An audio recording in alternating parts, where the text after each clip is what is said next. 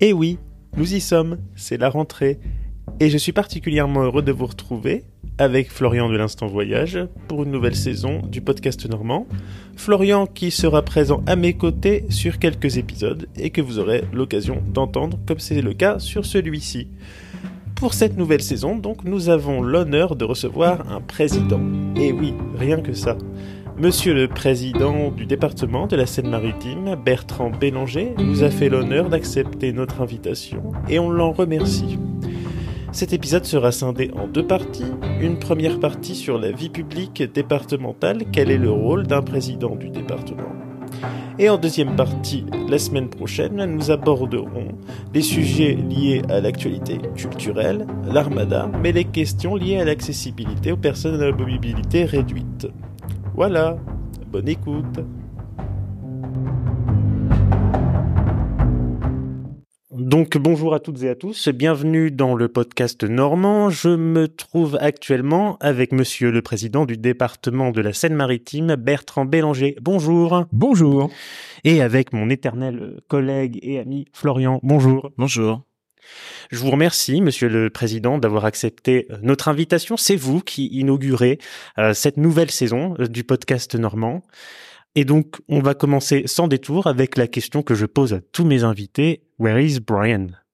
Brian is in the Hotel of Département of Seine-Maritime, uh, in Rouen. Uh...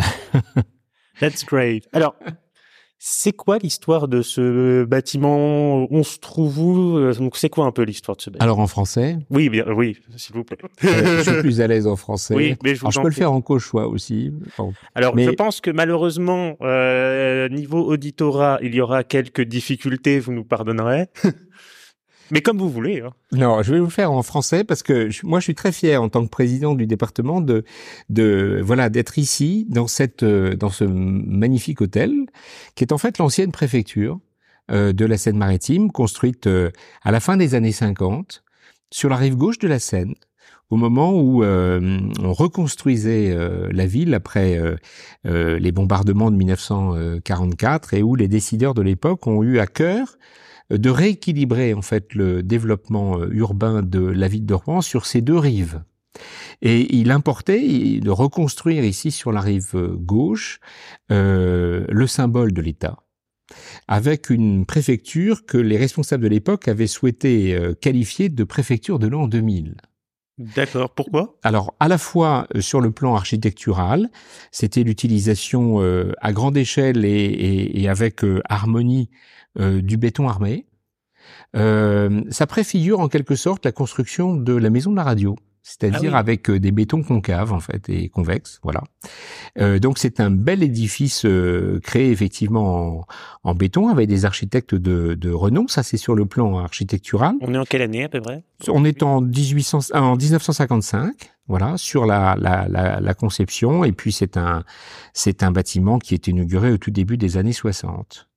Et euh, d'autre part, c'était d'en faire la préfecture de l'an 2000, c'est-à-dire de doter en fait cette préfecture d'outils de, travail, de systèmes pneumatiques euh, pour pouvoir gérer en fait euh, les services administratifs avec avec beaucoup d'efficacité. Alors tout est relatif, hein, puisque là on est euh, à une époque où effectivement l'informatique n'existe pas, on a encore autant de la mécanographie et de l'automatisation d'un certain nombre de tâches, d'une part, et d'autre part euh, la volonté aussi des, des, des, des décideurs de l'époque, des préfets de l'époque, c'était de d'avoir une attention aussi toute particulière aux conditions de travail. Donc voilà, c'est la, la, mise en place d'un restaurant administratif, euh, de salons afin que les gens puissent faire des pauses, euh, d'être attentifs à la à l'environnement, à la qualité de l'environnement de travail. Voilà.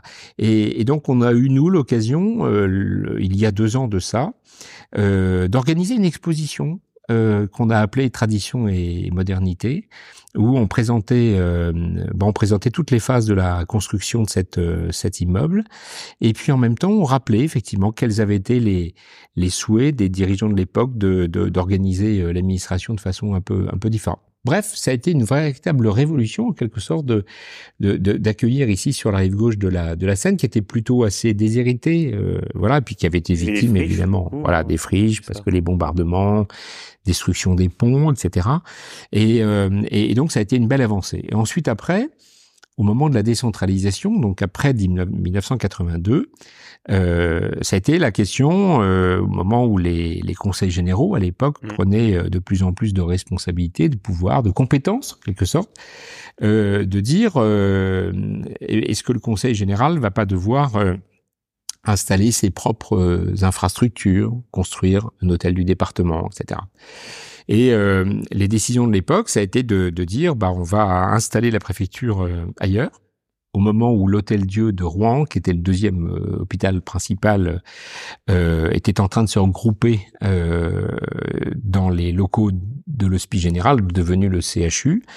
Donc ce, cet hôtel Dieu magnifique du XVIIe siècle devenait disponible et ça a été la volonté là aussi, quelques années plus tard, des dirigeants de l'époque, dont Jean Le Canoë, euh, d'installer euh, la préfecture dans l'hôtel Dieu et donc de libérer l'espace de cet euh, hôtel de préfecture dans lequel nous sommes pour le transformer en hôtel du département.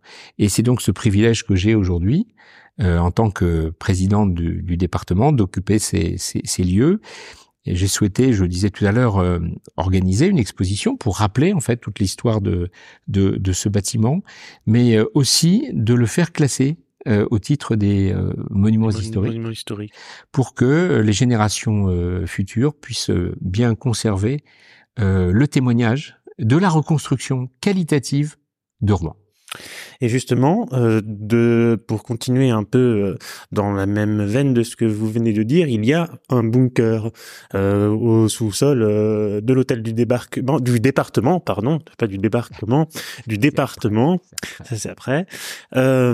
Est-ce que vous pouvez rappeler brièvement, pareil, l'histoire euh, de ce, de ce bunker?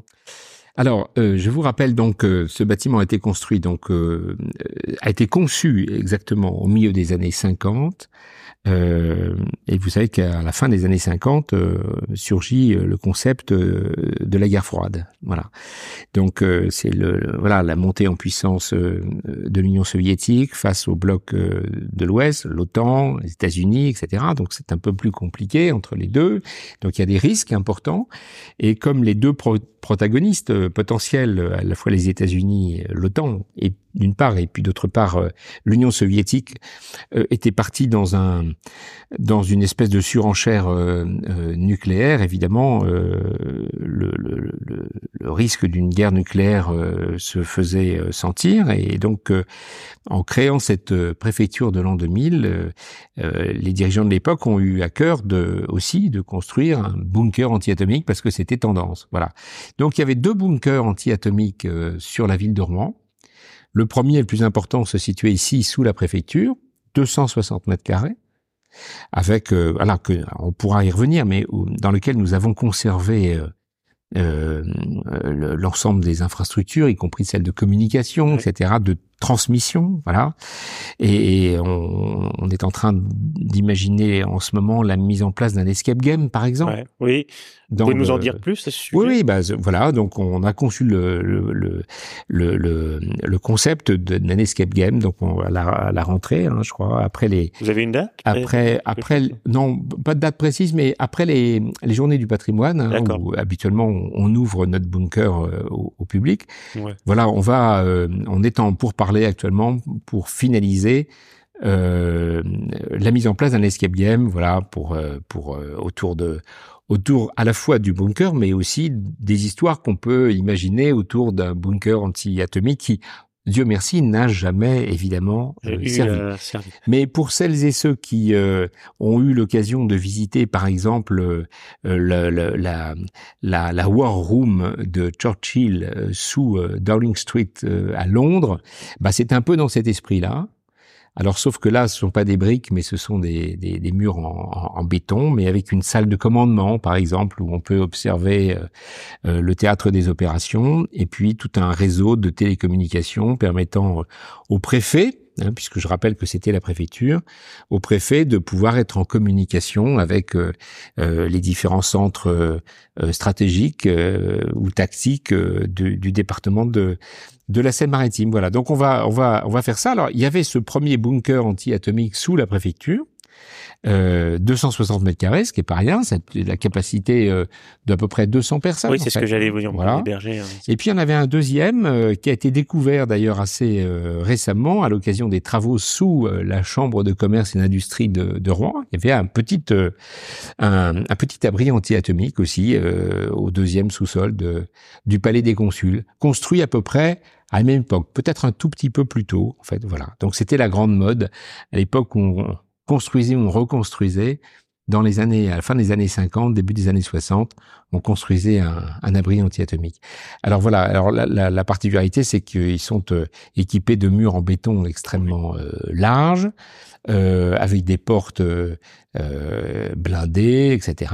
Et que euh, imaginez un seul instant les, les supprimer ou, ou les démonter est totalement impossible, puisque en fait, ni plus ni moins, cet euh, hôtel du département repose sur l'abri antiatomique. Alors on viendra euh, essayer donc cet escape game hein, avec Florian avec un grand plaisir euh, quand ça sera bienvenu. possible. Bien merci beaucoup. Euh, à toi Florian. Bonjour Monsieur le Président. Euh, je voulais savoir pourquoi appelle-t-on le métro à Rouen et pas euh, le nom tramway? Parce que euh, dans les années, à la fin des années 80, on a vu des années 90, quand le projet d'une liaison urbaine, transport urbain en site propre a été développé, les Rouennais les habitants de Rouen étaient attachés au fait qu'il soit souterrain, et en particulier entre le Boulingrin et euh, le théâtre des arts. Et c'est la raison pour laquelle euh, les Rouennais ont tenu, enfin les élus rouennais, puisque j'étais à l'époque adjoint au maire de Rouen, ont tenu à ce que ça s'appelle euh, le métro. Et on lui avait donné un, un qualificatif supplémentaire puisqu'on l'appelait le métro léger. Voilà. Et ensuite, après, quand toute l'infrastructure a été réalisée, il y avait deux kilomètres de, de, de, de, liaison euh, couverte, en fait, et puis euh, 13 ou 14 kilomètres en, en, découvert, en fait. Voilà. Et en fait, en réalité, c'est un tramway. Mais c'est un tramway qui descend dans les tunnels, d'où l'appellation de métro. Et pour que ça ne soit pas non plus trop prétentieux, à la mode rouennaise, on l'avait appelé le métro léger. Alors, Monsieur le Président, vous n'êtes pas sans savoir notamment qu'il y a un brin de rivalité sur tout un tas de sujets entre Bretons et Normands.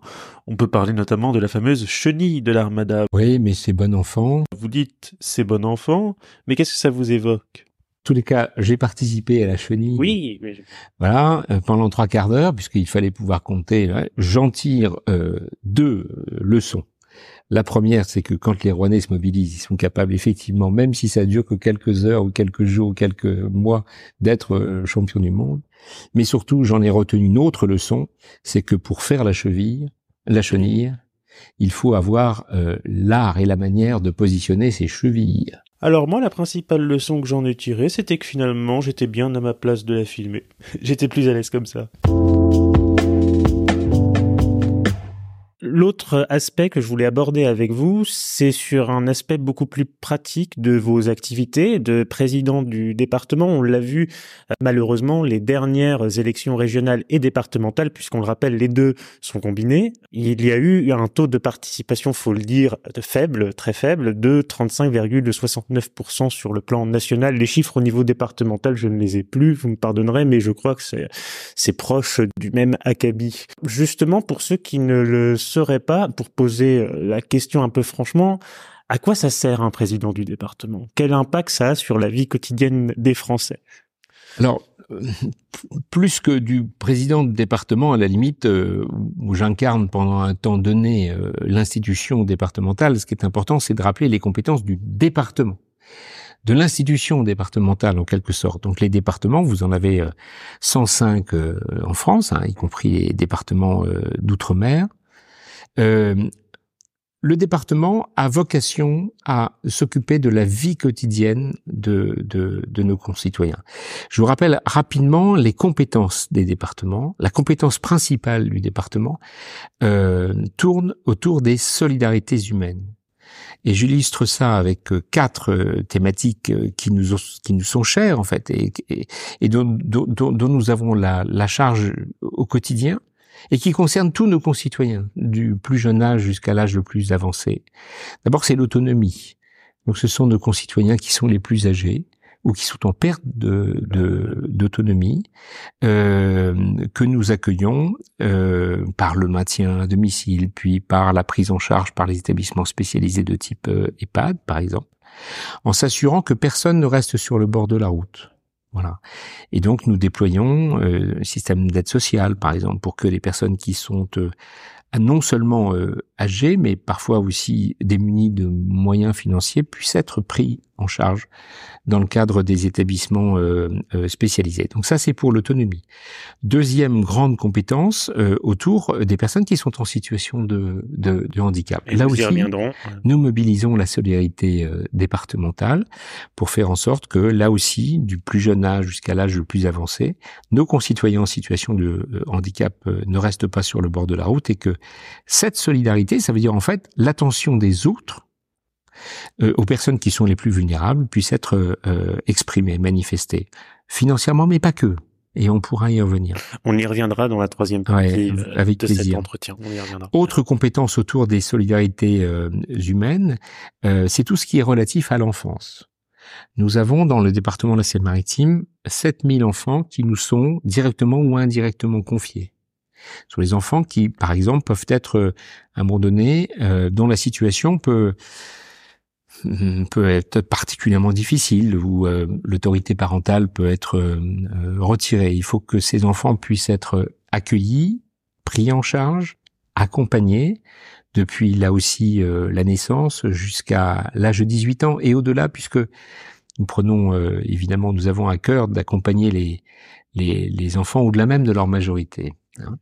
Euh, et 7000 enfants, c'est considérable. Et ça comporte, ça, ça, ça concerne évidemment les, les enfants pour lesquels il y a des décisions de justice, de retrait d'autorité parentale, des enfants qui, pour lesquels les parents ne peuvent plus être euh, les, les accompagnants en quelque sorte, mais aussi euh, une attention particulière aux enfants qui euh, sont les mineurs, qui viennent d'ailleurs, ce qu'on appelle les mineurs non accompagnés. Bon, voilà, avec là aussi des belles histoires. Euh, voilà, des enfants qui ont pu traverser des périodes difficiles. Euh, on a tous euh, en souvenir euh, des enfants qui peuvent qui peuvent avoir traversé la Méditerranée. Bon, et, et pour lesquels l'intégration dans notre société est notre préoccupation, avec là aussi de très belles de très belles histoires, de de très beaux parcours. Et puis enfin, euh, les solidarités humaines, c'est également de d'accompagner nos concitoyens euh, qui peuvent être en difficulté financièrement, professionnellement, euh, et qui relèvent de ce qu'on appelle le dispositif du RSA, le revenu de solidarité euh, active. voilà, ce sont des concitoyens qui, à un moment donné de leur vie, sont confrontés à des difficultés et que nous devons accompagner. Mais au même titre que nous les accompagnons, euh, pour faire face à la difficulté du moment, nous les accompagnons aussi pour les euh, pour, pour, leur permettre le retour, retour à l'emploi. À l'emploi, voilà. Et là, euh, on pourra peut-être en parler de façon plus précise, mais nous avons souhaité au département de la Seine-Maritime être particulièrement actifs euh, pour permettre justement le retour à l'emploi de celles et ceux qui en sont aujourd'hui euh, privés, éloignés, si vous voulez. Voilà. Et, et, là, ça fait partie aussi de nos priorités. Alors ça, c'est pour juste les solidarités humaines. Et pour être très complet, il y a euh, d'autres compétences. Il y a la compétence des routes départementales cher à Fernand Reynaud. Euh, mais plus sérieusement, euh, ces 5700 kilomètres de routes départementales que nous avons à, à gérer, euh, construire, entretenir, euh, voilà, dont beaucoup d'ouvrages d'art, hein, 1000 ouvrages d'art en Seine-Maritime, dont le plus emblématique que nos concitoyens connaissent bien, qui est le pont de Bretonne, hein, euh, dont on fêtera bientôt euh, dans, dans, quelques mois le, le, 50e anniversaire de la, de la réalisation. Euh, c'est également tout ce qui concerne le déploiement de la fibre euh, optique, pour permettre l'accès à l'Internet pour tous nos concitoyens. Et ça, c'est une opération que nous aurons terminée fin 2023 en décembre 2023. Vous dites que donc nous aurons en 2023, vous dites que euh, il y aura un accès pour tous ces marins euh, à la fibre optique. Absolument, à tous tous les marins dont nous avons la responsabilité, c'est-à-dire l'ensemble du département, euh, moins la métropole de Rouen, la communauté urbaine du Havre, euh, l'agglomération de Fécamp et euh, l'agglomération de Dieppe. Sur ces domaines, sur ces agglomérations-là, le département n'a pas non, de compétence. Non, non, là, ce sont les agglomérations elles-mêmes qui ont compétence. Nous, nous intervenons justement là où euh, la ruralité est euh, majoritaire, en quelque sorte, et où c'est le plus difficile à réaliser. Là où les opérateurs n'ont pas forcément vocation économiquement à aller. Voilà. Donc là, on est devant une vraie mission de service public, faire en sorte que nos concitoyens puissent être connectés, parce que c'est là aussi un un, un élément important de, de, de, de, justice sociale en quelque sorte. Hein, faire en sorte ça que se passe comment? Vous êtes euh, force donc de négociation avec des opérateurs historiques qui, comme vous le dites, n'ont pas envie euh, financièrement de s'engager dans quelque ah, chose beaucoup qui plus ne, que ça. Ne leur serait pas rentable. Nous sommes nous-mêmes opérateurs. Ça veut dire que ah nous avons nous-mêmes réalisé l'infrastructure en fait, par l'intermédiaire d'un syndicat mixte euh, dans le département et, majoritaire qui s'appelle Seine-Maritime Numérique. Nous avons déployé en fait, on a tiré du câble comme on dit, euh, pour euh, justement relier l'ensemble de nos communes rurales. Parce que là aussi, euh, la mission du département, c'est de lutter contre les fractures territoriales. Donc fractures sociales au titre des solidarités humaines, lutte contre les fractures sociales, laisser personne sur le bord de la route, et fractures territoriales. Et là, nous l'exprimons à travers ces infrastructures du, du numérique pour tous, d'une part, et d'autre part, en aidant en particulier les petites communes dans leur propre développement euh, d'infrastructures. Alors pour pour euh, pour construire euh, une école, pour rénover, par exemple, permettre la rénovation énergétique euh, de leur euh, de leurs bâtiments, euh, les accompagner sur leur déploiement sportif, culturel, etc. Ça aussi, c'est une des missions du département autour des solidarités territoriales. Ensuite, le département a vocation aussi à, à par exemple, et c'est le premier département en France pour cela à assurer les mobilités euh, de part et d'autre de la Seine, parce que les bacs, dans la Seine maritime il y a Seine euh, et il y a maritime parce que nous sommes en domaine maritime à partir du pont Jeanne d'Arc de Rouen jusqu'à l'estuaire. Nous avons sept passages de bacs euh, deux bacs maritimes et cinq bacs euh, fluviaux pour permettre justement la continuité routière de part et d'autre de, de, de, la Seine. Ça, c'est une mission importante du, du département.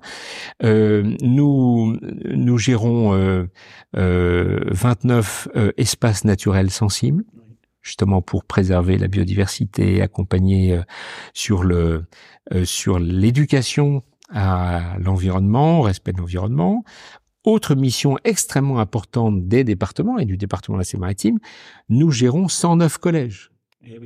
109 eh collèges, euh, c'est 52 000 petits euh, collégiens dont nous avons euh, la responsabilité du clos et du couvert en quelque sorte, mais aussi euh, 11 000 petits collégiens euh, relevant des établissements euh, privés, parce que là aussi on est attaché à la notion d'équité pour que tous les petits collégiens puissent être accompagnés par le département, pas de la même façon, mais évidemment là aussi on laisse personne sur le bord de la route. 109 collèges, eh bien c'est beaucoup d'infrastructures, c'est un million de mètres carrés, un million de mètres carrés rien que pour les collèges gérés par le département. Et puis alors régulièrement, on inaugure de nouveaux, de nouveaux collèges parce que on est attaché évidemment à ce que nos collégiens puissent euh, apprendre dans les meilleures conditions euh, possibles, que le, collège soit agréable, dans lequel on puisse se restaurer aussi euh, dans de bonnes, bonnes conditions. Et puis nous sommes le premier département français à avoir généralisé euh, la mise à disposition des collégiens d'une tablette numérique. C'est-à-dire que oui, chaque collégien euh, marins peut avoir accès à une tablette. Alors, euh, On, remet une tablette euh, numérique. L'an dernier, on l'a on l'a fait pour euh, pour l'ensemble de la cohorte des sixièmes. Donc cette année, on recommence évidemment pour l'ensemble des, des sixièmes, puisque eux viennent d'arriver, et donc les collégiens de cinquième conservent la tablette qui leur a été remise euh, euh, en sixième, et on va continuer comme ça évidemment euh, cohorte après après cohorte. Et alors c'est tout sauf un gadget. C'est tout sauf un gadget. Il y a 140 applications qui ont été développées. C'est un travail collaboration évidemment avec l'éducation. Ont été développées par le département ou en partenariat avec le département? En partenariat avec l'éducation nationale. Très bien. Parce que là aussi, vous savez, on est profondément respectueux au département de la Seine-Maritime d'exercer nos compétences, toutes nos compétences, mais rien que nos compétences. Euh, la mission de former euh, les enfants, c'est une mission régalienne de l'État. Mmh. Et nous sommes parfaitement respectueux de ça et c'est à l'État de s'en occuper. Pour autant, nous nous apportons des moyens euh, complémentaires pour que euh, nos petits collégiens de Seine-Maritime disposent des outils leur permettant de recevoir cette éducation qui est dispensée par l'éducation euh, nationale. Et, et, donc 140 applications développées dans toutes les matières, parfois même c'est très surprenant, y compris en éducation physique par exemple. Ah oui. Ah oui, mais moi je suis je suis fan de, de des applications qui ont été développées et et, euh, et, et c'est formidable parce que euh, là aussi euh, vous allez voir que ça rejoint d'autres compétences du département. Euh, le fait de mettre en place ces, ces outils euh, pédagogiques, c'est un bon moyen de lutter, en particulier contre euh, le décrochage euh, scolaire, parce que l'outil numérique va permettre de pouvoir identifier très rapidement le décrochage scolaire.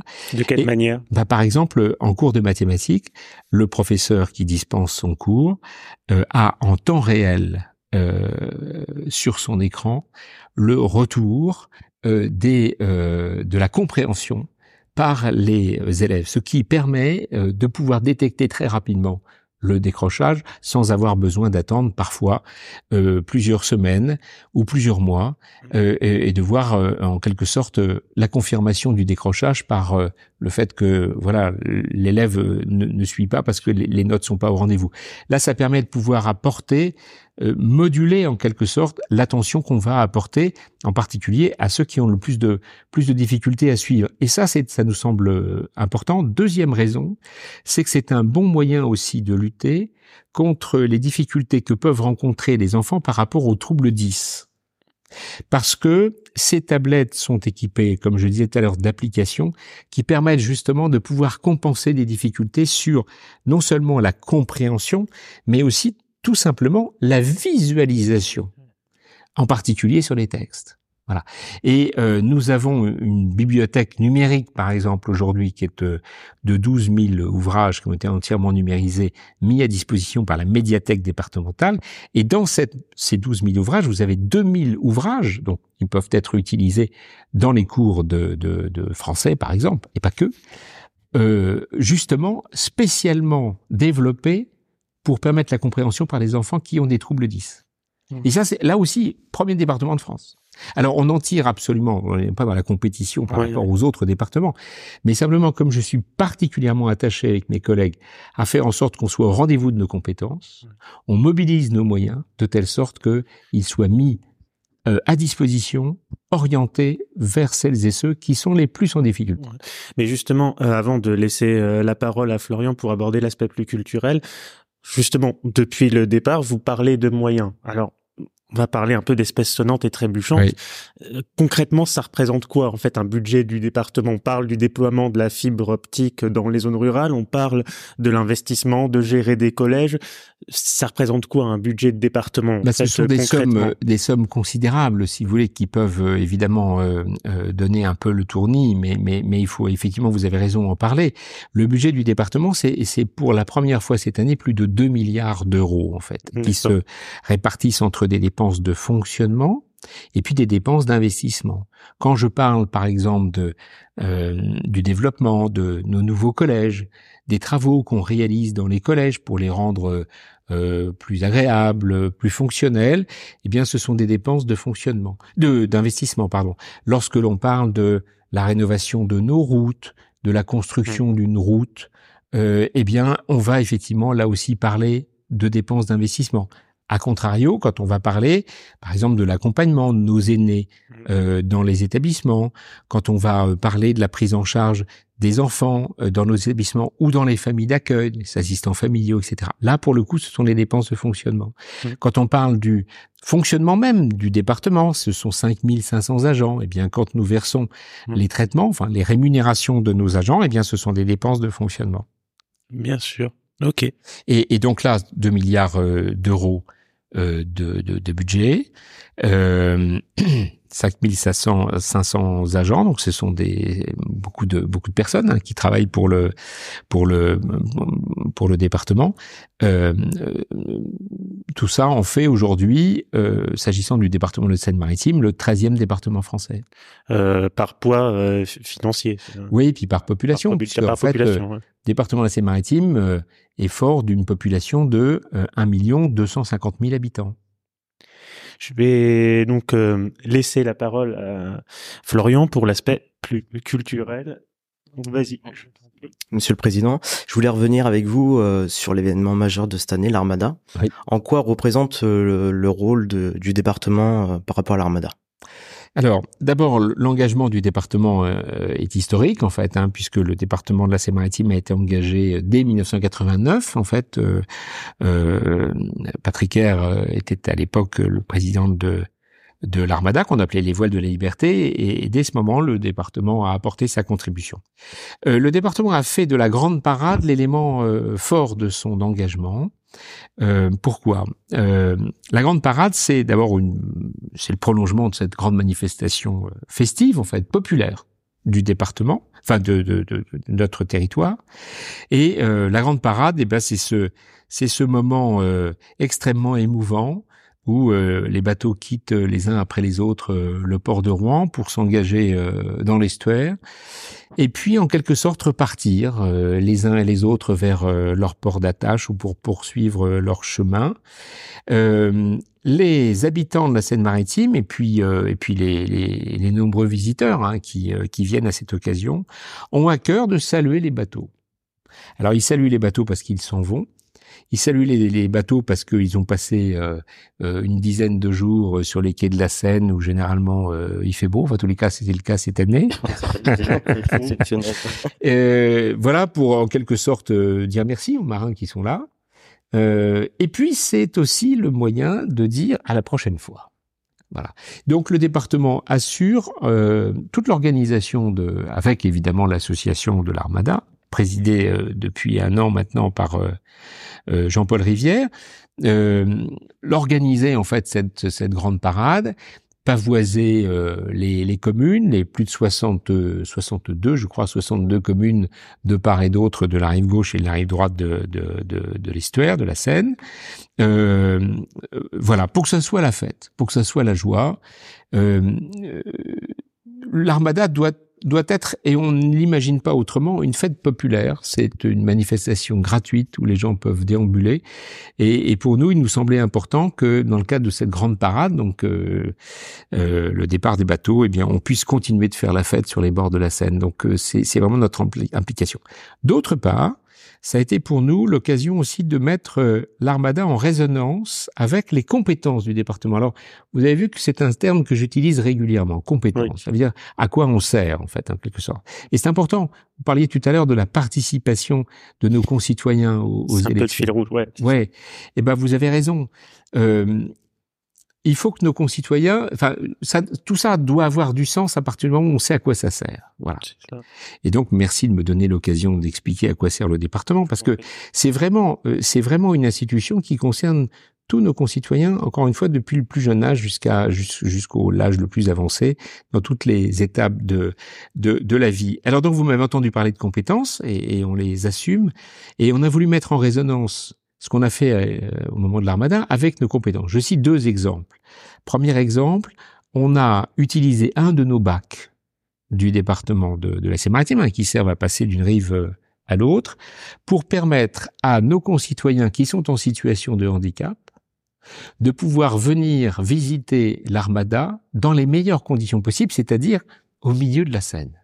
Voilà. Donc vous aviez pendant toute l'armada deux rotations en semaine et quatre rotations pendant les week-ends où nous avons pu accueillir en particulier nos concitoyens en fauteuil. Bon, et ça, ça nous semblait euh, extrêmement important. Pourquoi nos concitoyens en situation de handicap ne pourraient pas accéder, à partir du moment où c'est une fête populaire, accéder aussi, participer aussi à la fête?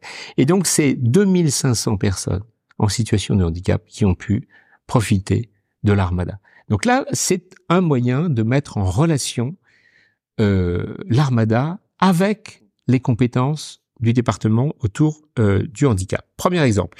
Deuxième exemple.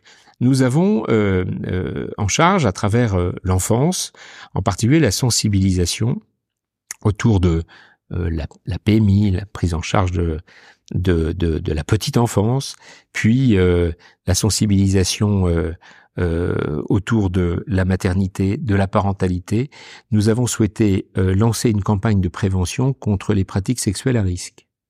Bon, eh ben nous avons installé sur l'armada un stand avec nos professionnels, sages-femmes, euh, psychologues, euh, médecins, euh, pour justement apporter de l'information sur les pratiques sexuelles à risque. Et alors, après, ça peut faire sourire, mais nous avons réalisé, nous avons réalisé, nous avons fait fabriquer 20 000 préservatifs pendant l'armada qui ont été distribués. Alors certains pouvaient considérer que c'était un gadget, eh ben non, parce, que, parce que, la prévention, la prévention, la prévention, c'est extrêmement important. Sensibiliser nos concitoyens sur les sujets de santé.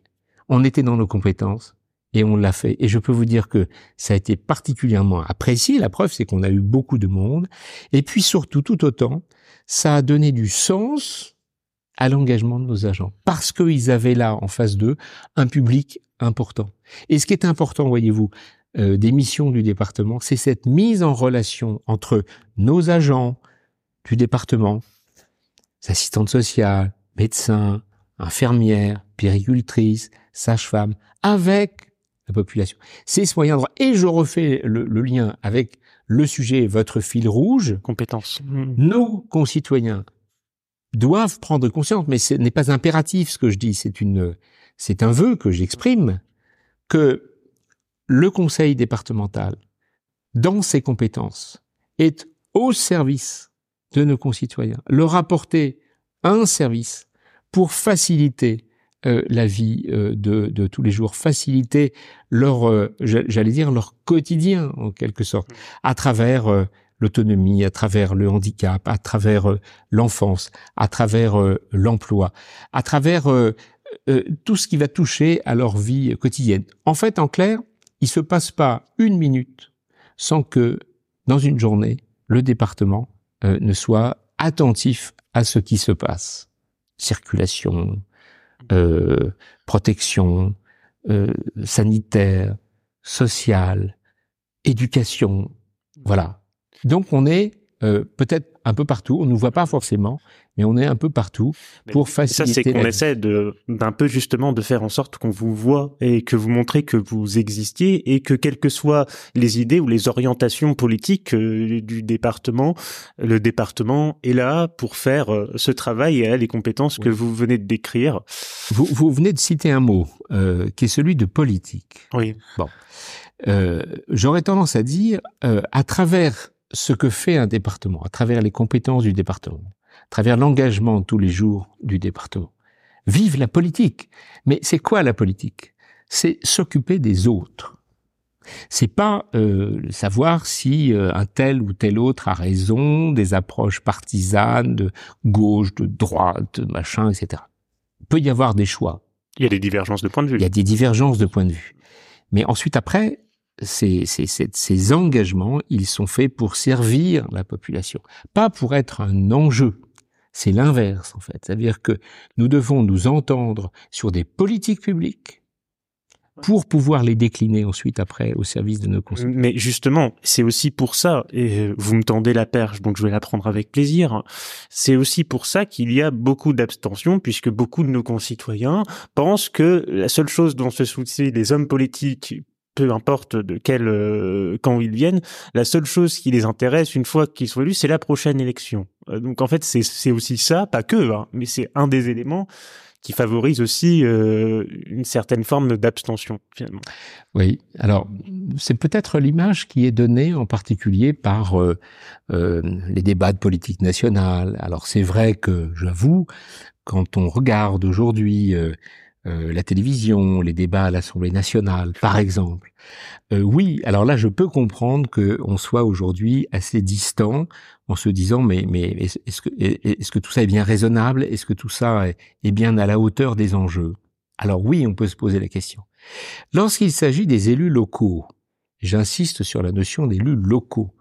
Euh, la problématique est totalement différente. Euh, nous sommes nous dans le dur, on est dans la vie quotidienne. Vous savez, quand on a à gérer 2 euh, milliards euh, d'euros, euh, eh ben notre préoccupation, c'est que cet argent public soit le plus utile possible. Alors évidemment, il y a des choix qui sont faits. Les choix qui sont faits au département de la Seine-Maritime, c'est d'orienter naturellement cet argent public vers ceux qui en ont le plus besoin, tout en étant très attentif à la façon dont on met en œuvre ces, ces politiques publiques pour que chaque euro engagé soit un euro utile et bien utilisé. Voilà. Mais voilà. Mais ça, je dirais que c'est le, en quelque sorte entre guillemets, le minimum syndical. Ça veut dire qu'on est là, on est là pour ça. Mais moi, je voudrais rendre un hommage particulier à justement aux élus locaux, alors que ce soit évidemment euh, autour de moi les conseillers départementaux. Euh, on, on, vous savez, 95% des, des, des, rapports qui sont euh, débattus au Conseil général sont votés à l'unanimité. Nos concitoyens ne le savent pas forcément et on fait en sorte ici qu'on trouve le chemin, l'accord, pour que, encore une fois, on soit au service, qu'on soit au rendez-vous de, de, l'attente de nos, de nos concitoyens.